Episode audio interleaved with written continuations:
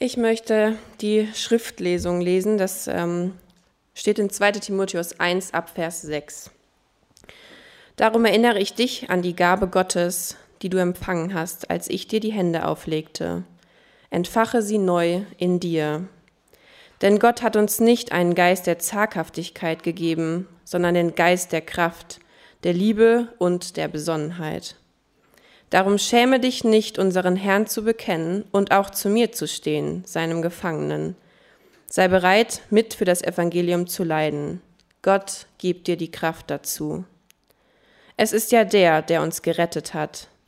Er rief uns zu sich mit seinem heiligen Ruf. Dabei sah er nicht auf unsere Werke, sondern folgte seinem eigenen Entschluss und seiner Gnade. Und die hatte er uns in Jesus Christus schon vor ewigen Zeiten geschenkt. Das ist jetzt mit dem Kommen unseres Retters Jesus Christus offenbar geworden. Er hat den Tod entmachtet und stattdessen unvergängliches Leben aufleuchten lassen durch das Evangelium. Für diese großartige Botschaft bin ich als Verkündiger, Apostel und Lehrer eingesetzt. Deshalb muss ich auch dies alles hier erdulden. Aber dafür schäme ich mich nicht, denn ich weiß ja, wem ich geglaubt habe und ich bin überzeugt, dass er mächtig genug ist, das mir anvertraute Gut bis zu jenem Tag, an dem er wiederkommt, sicher zu verwahren. Nimm die gesunden Worte, die du von mir gehört hast, als Muster für deine eigene Verkündigung, zusammen mit dem Glauben und der Liebe, die in Jesus Christus zu finden sind. Diese kostbare Gabe ist dir anvertraut. Bewahre sie durch den Heiligen Geist, der in uns wohnt. Auch einen guten Morgen von mir. Annika hatte mich ja ganz kurz schon vorgestellt und sie sagte, ich hätte mich vorbereitet. Ähm, es hat mal jemand gesagt, ich habe mich nicht vorbereitet, damit auch nichts schiefgehen kann. Aber ich habe ein bisschen was vorbereitet. Ja, in dem Gottesdienst schließen wir die gemeinsame Gebetswoche ab, die eben unter dem Thema Freude steht. Und an den einzelnen Abenden hatten wir Aspekte der Freude betrachtet. Und heute soll es abschließend um eben die ewige Freude gehen. Ich bin noch so ein bisschen geprägt von den Gebetszeiten, die wir hatten, wenn ich so zurückdenke. Und ich weiß nicht, wie es euch gegangen ist. Ich hatte so ein bisschen den Eindruck, wenn es um diesen ersten Gebetsteil der Bekenntnisse ging, dass wir immer wieder bekannt haben, dass uns Freude gefehlt hat. Und wir haben auch immer wieder um neue Freude gebetet. Das ist mir irgendwie so hängen geblieben. Freude scheint ein bisschen Mangelware zu sein in unserem Glaubensleben. Und es stellt sich die Frage, wenn wir über ewige Freude sprechen, ist das nur ein weiterer Gottesdienst, eine weitere Predigt, wo ich euch sage, freut euch gefälligst. Hier steht es doch und ihr geht nach Hause und sagt, hm, schön, ich soll mich freuen, aber geht nicht. Es geht nicht von alleine. Also was ist das Problem mit unserer Freude? Wie können wir das in den Griff kriegen? Eine sehr wichtige Sache, finde ich, denn Nehemia weiß uns zu sagen, die Freude am Herrn, die ist unsere Stärke und Unsere Stärke, die sollten wir ja pflegen, die sollten wir kennen. Also müssen wir uns aufmachen, das zu erforschen. Es gibt auch ein Lied, das wir an einem der Abende, vielleicht sogar an zwei, gesungen haben, das kennt ihr auch alle. Jesus ist kommen, Grund ewiger Freude.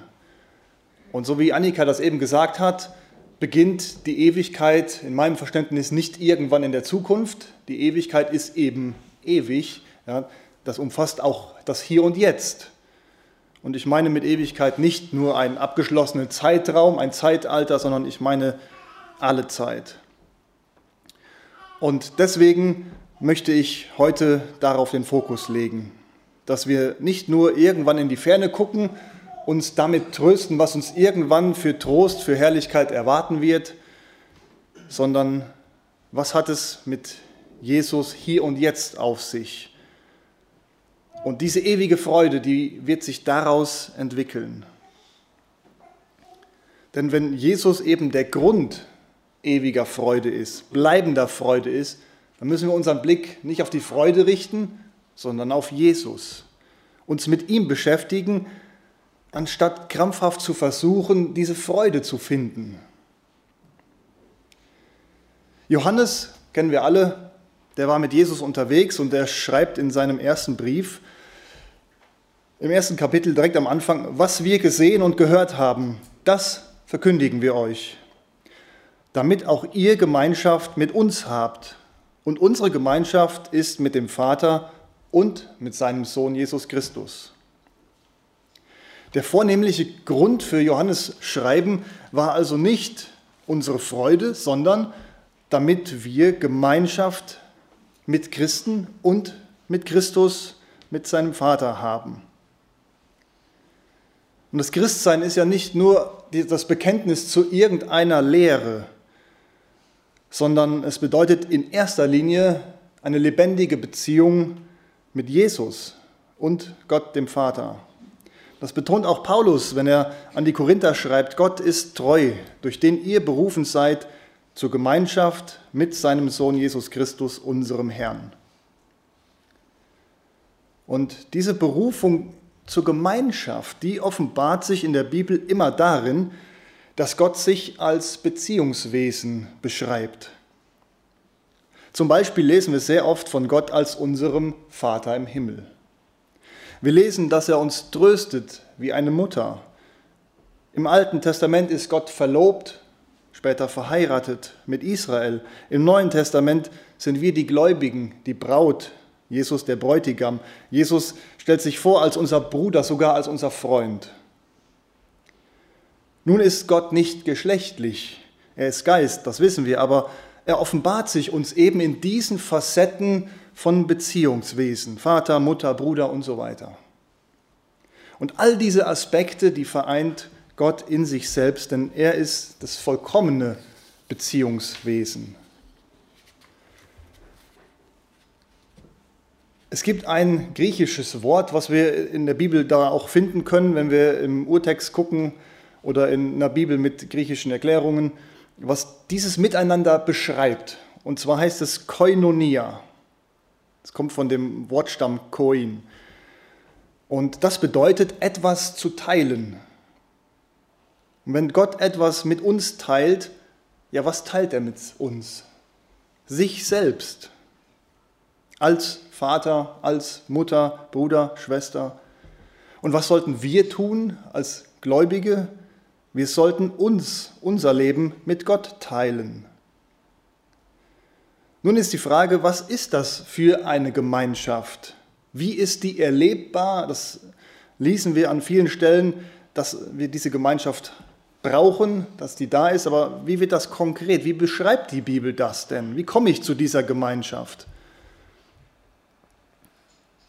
Das Neue Testament beschreibt eben diese Verbindung zwischen Mensch und Gott mit einer ganz, ganz kleinen Präposition, mit dem Wort in. Hier mal drei bekannte Stellen, wo das der Fall ist. Johannes Evangelium Kapitel 6, 15 und 17 lese ich drei Verse. Wer mein Fleisch isst und mein Blut trinkt, der bleibt in mir und ich in ihm. Ich bin der Weinstock, ihr seid die Reben, und wer in mir bleibt und ich in ihm, der bringt viel Frucht, denn getrennt von mir könnt ihr nichts tun. Und später betet Jesus, dass sie alle eins seien, gleich wie du, Vater, in mir und ich in dir, auf dass auch sie in uns eins seien. Der Theologe Adolf Deismann der widmet seine Habilitationsschrift, also die Schrift zum Professor, dem Studium dieser neutestamentlichen Formel in Christus. Und er stellt dabei Folgendes fest. Im Neuen Testament ist 196 Mal davon die Rede, dass der Christ in Christus ist und Christus im Christ. 164 Mal in den Paulusbriefen, 24 Mal bei Johannes und achtmal in der Apostelgeschichte und den Petrusbriefen.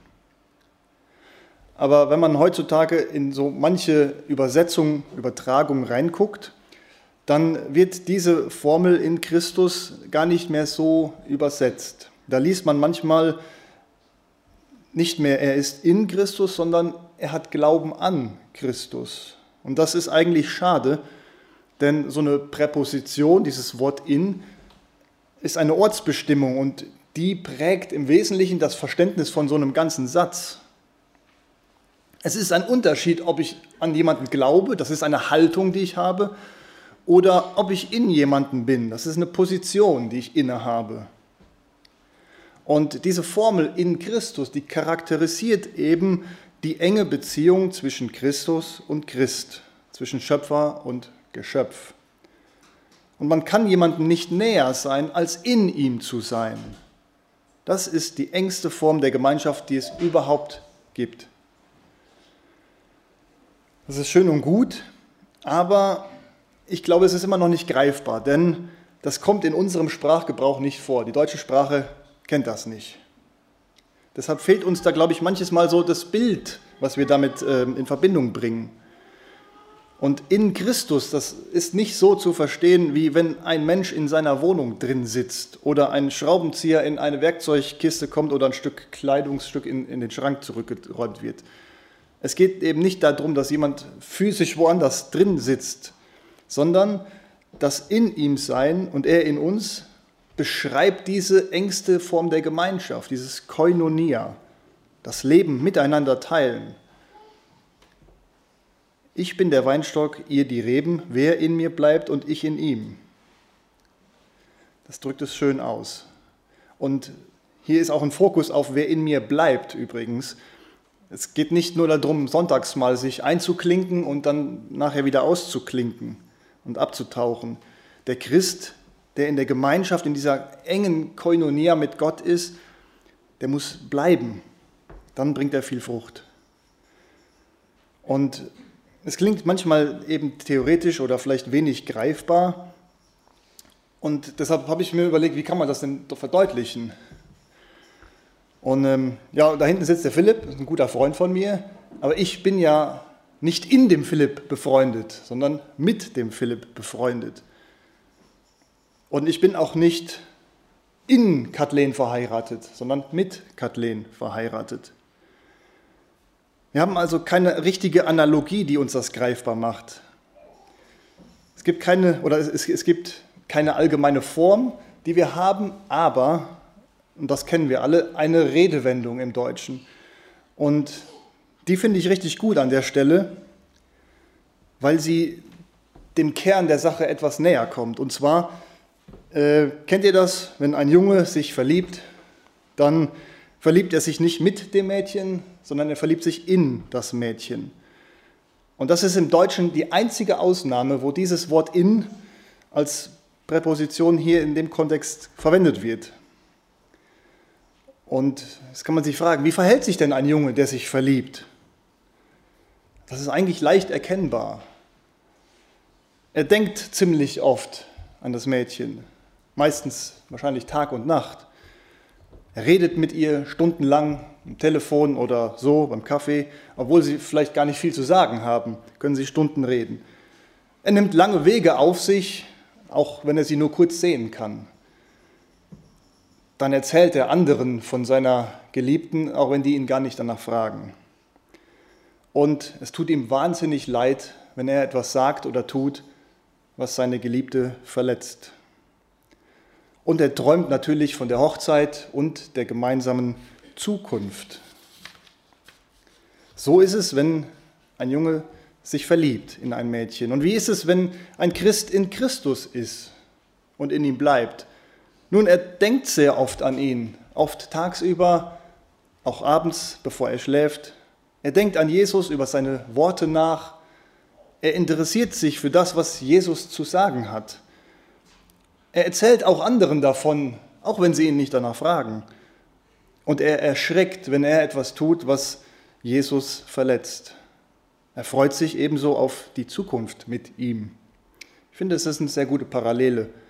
Das ist eben, wenn man in Christus ist.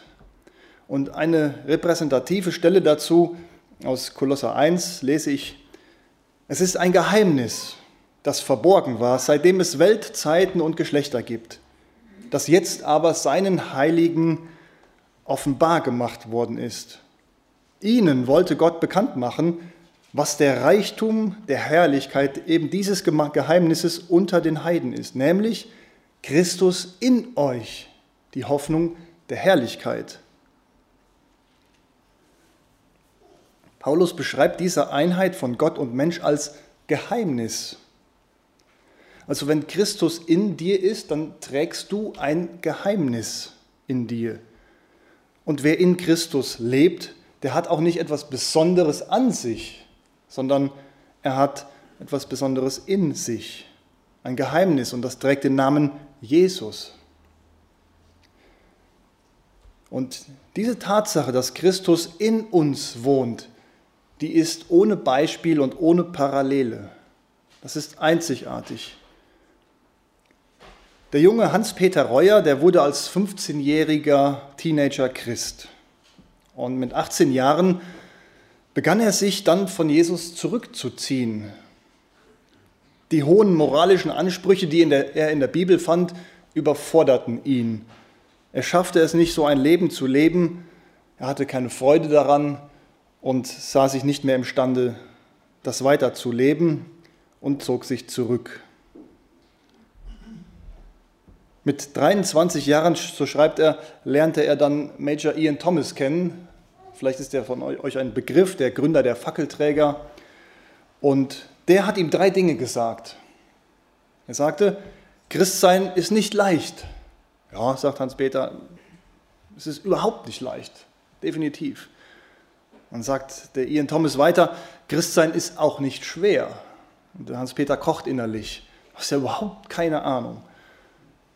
Und dann sagt er drittens, Christsein ist unmöglich.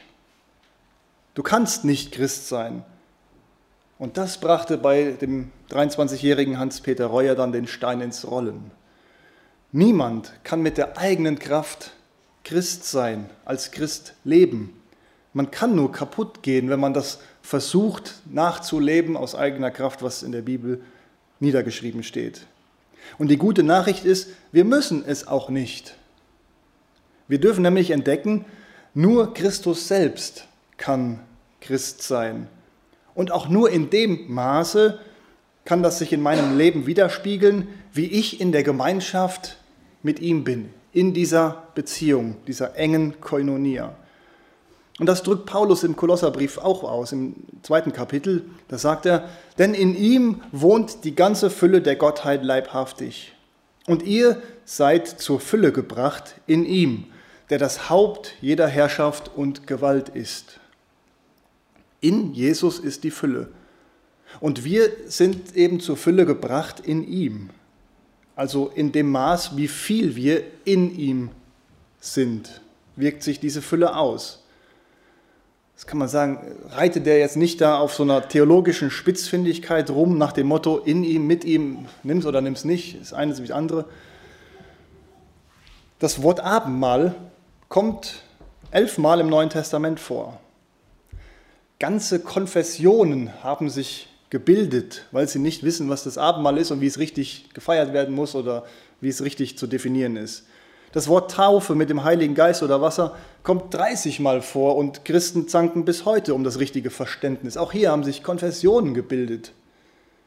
Und die Tatsache, dass wir in Christus leben und er in uns, kommt 196 Mal vor und es scheint sich kaum jemand darum zu kümmern. Dabei ist es eben diese Essenz, diese Koinonia, die Gemeinschaft mit Gott, die ist am besten beschrieben in dem Wort in ihm. Nun, wenn sich die Christen anstatt mit diesem wesentlichsten Kern des Christseins, der Gemeinschaft mit Gott, so intensiv mit zweitrangigen Sachen beschäftigen, dann leidet eben diese Gemeinschaft. Und wenn es an dem Kern des Christseins mangelt, dann mangelt es logischerweise in allen Bereichen, wie auch der Freude. Und es verwundert mich dann auch nicht, wenn Friedrich Nietzsche sagt, die Christen müssten mir viel erlöster aussehen, damit ich an ihren Gott glauben könnte. Ich habe das schon gesagt, die letzten Abende bei uns waren geprägt von dem Bekenntnis immer wieder mangelnder Freude und den Bitten darum. Nun muss ich die Frage stellen, an mich zuallererst, aber ich stelle sie auch euch.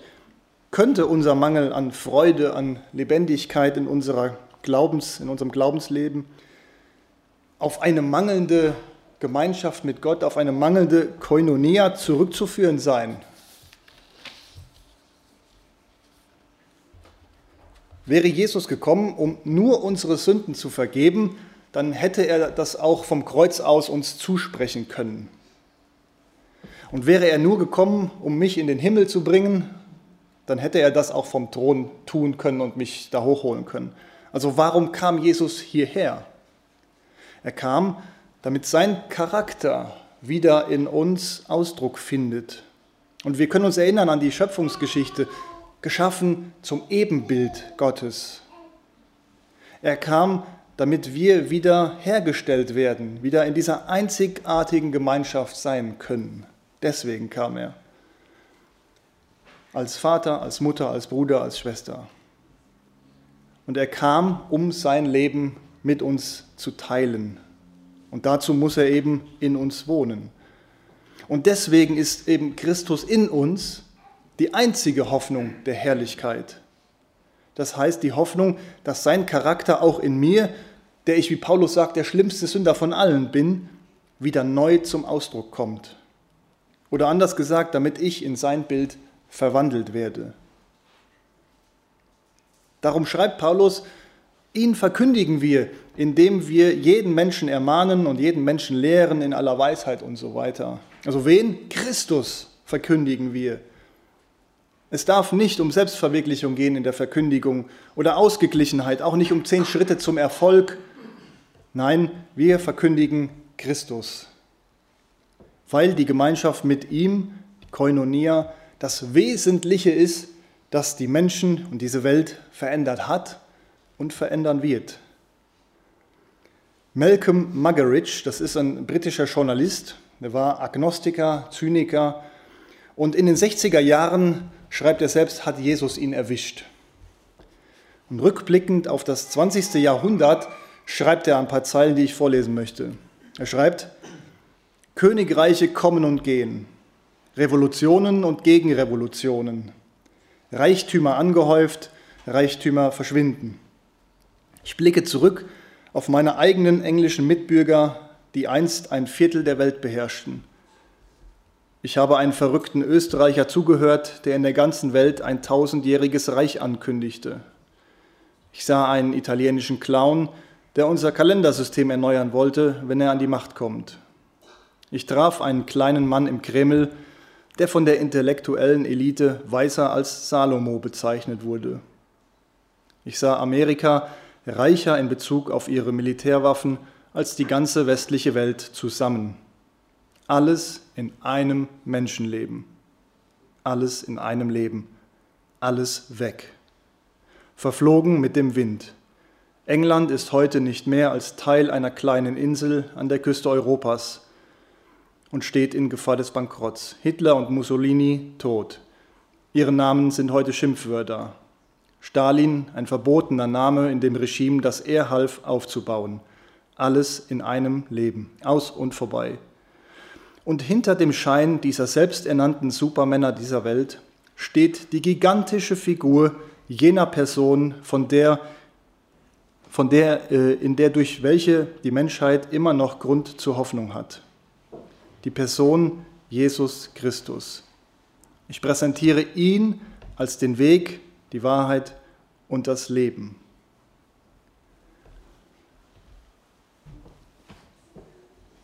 Es gab noch einen irischen Historiker, E.H. Lecky, der hat ein Buch geschrieben, History of European Morals.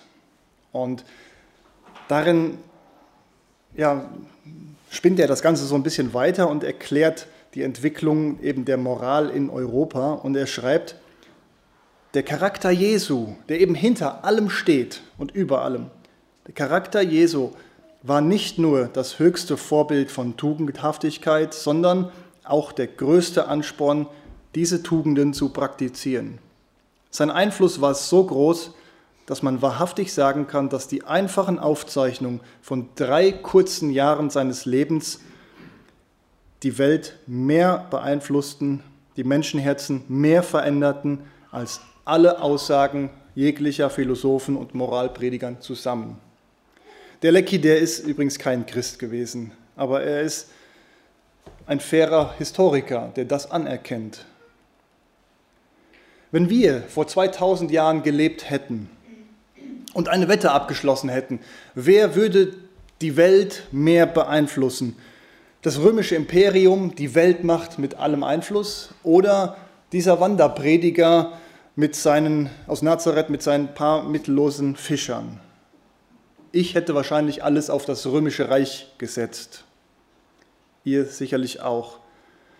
Aber 2000 Jahre später nennen wir unsere Kinder Johannes, Markus, Maria, Ruth und unsere Hunde Cäsar oder Nero. Der indische Wanderprediger Sundar Singh, der war Hinduist, jetzt Christ, der wurde von einem hinduistischen Gelehrten über seine neue Religion befragt. Was hast du am Christentum, das du vorher im Hinduismus nicht hattest? Ich habe Jesus, war seine einfache Antwort. Ja, ist mir klar, aber was ist eben das besondere Prinzip, das Geheimnis, das du im Christentum jetzt gefunden hast? fragte der Gelehrte weiter. Und Sundar Singh antwortete erneut. Er sagte, das Besondere, das ich gefunden habe, ist Jesus. Und er bringt es eben gut auf den Punkt. Es gibt keine tiefere Erkenntnis. Es mag manchmal banal klingen, aber das Tiefste, das wir je entdecken können, ist nicht eine Lehre, kein Bekenntnis, es ist Jesus. Frag mal einen frisch Vermählten, was ist das Besondere an deiner Ehe, das du vorher nicht hattest, und verständlicherweise wird er sagen, das Besondere an meiner Ehe ist meine Frau, die ich gefunden habe. Ja, aber welches Prinzip ist jetzt in, dieser, in deiner Ehe, das du vorher nicht hattest? Und er wird sagen, ich habe meine Frau gefunden. Da ist kein besonderes Prinzip. Meine Frau ist meine Ehe. Meine Frau Kathleen ist nicht Bestandteil meiner Ehe oder Begleiterscheinung. Sie ist auch kein besonderes Merkmal. Sie ist meine Ehe. Ohne sie wäre ich kein Ehemann. Dass das Eheleben auch gemeinsame Interessen, Hingabe, vielleicht Opfer oder auch das Teilen von Erfolgen mit einschließt, ist ganz klar. Aber es geht im Zentralen um die Person. Und nun die Frage, was ist eben Christsein? Es ist Jesus. Christsein ist nicht irgendein Prinzip. Jesus, meine Gemeinschaft, meine Koinonia mit ihm. Ich in ihm, und er in mir. Das Wachsen in dieser Verbindung, das ist das, was die Bibel als Heiligung bezeichnet. Und so sehr zum Christsein Dinge wie die Taufe, Gemeindezugehörigkeit, Abendmahl, Glaubensakte, Bibelstudium und Gaben des Geistes, die Werke der Liebe gehören, es sind nur wichtige Merkmale oder Bestandteile des Christentums. Das Eigentliche ist Jesus und die Verbindung mit ihm. Und aus dieser Verbindung mit Jesus erwächst eben alles andere, auch die Freude, die ewig ist. Also was kann ich konkret tun? Viele Christen denken, Gott würde die Kleinigkeiten meines und deines Lebens nicht interessieren. Mit Kleinigkeiten meine ich nicht nur kleine Probleme, sondern kleine Dinge in deinem Leben, ein Brot schmieren zum Beispiel. Und dazu möchte ich was sagen. Wenn du Jesus ausschließt oder anders gesagt, wenn du ihn nicht einschließt in die Kleinigkeiten deines Lebens, dann schließt du ihn zu 95 Prozent aus deinem Leben aus. Denn 95 Prozent deines Lebens sind Kleinigkeiten. Und wenn du glaubst, er gehört da nicht hin, dann ist Jesus ausgeschlossen aus fast allen Dingen deines Lebens. Und deshalb hier eine Übungsaufgabe oder ein Merkspruch. Ich versuche mir den immer vor Augen zu haben, wenn ich zur Arbeit fahre, wenn ich auf der Arbeit bin, wenn ich Aufgaben auf der Arbeit erledige.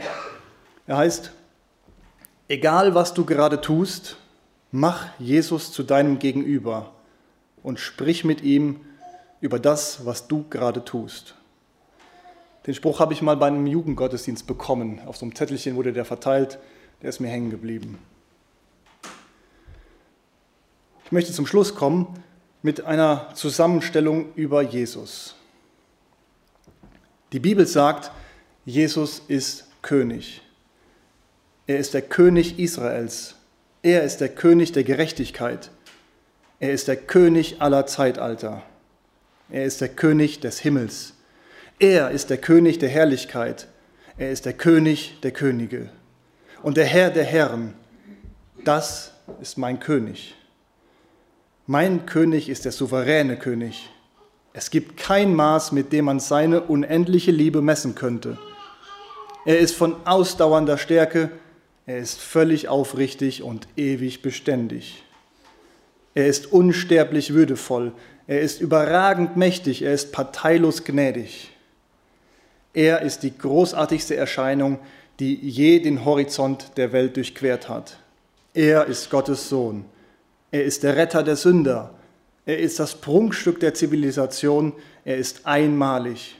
Er ist ohnegleichen. Er ist der erhabenste Gedanke in der Literatur. Er ist die am höchsten stehende Persönlichkeit aller Philosophie. Er ist der grundlegende Leitsatz wahrer Theologie. Er ist der Einzige, der fähig ist, allumfassend zu retten. Er gibt den Schwachen Kraft. Er steht den Versuchten und den Geprüften zur Seite.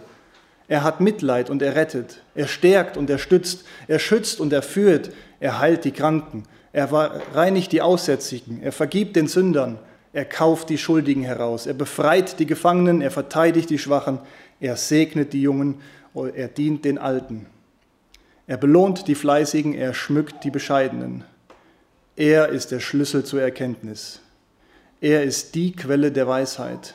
Er ist die Tür der Erlösung. Er ist der Pfad des Friedens. Er ist der Weg der Gerechtigkeit.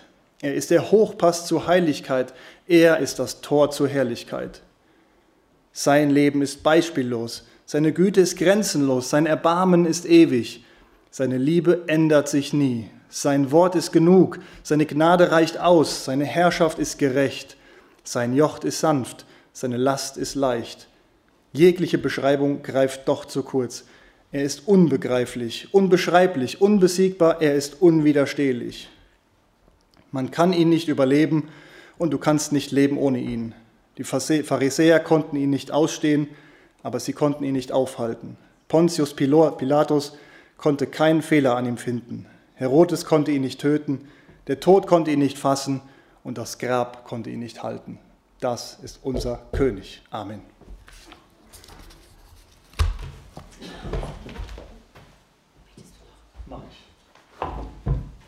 Wir stehen noch auf zum Gebet.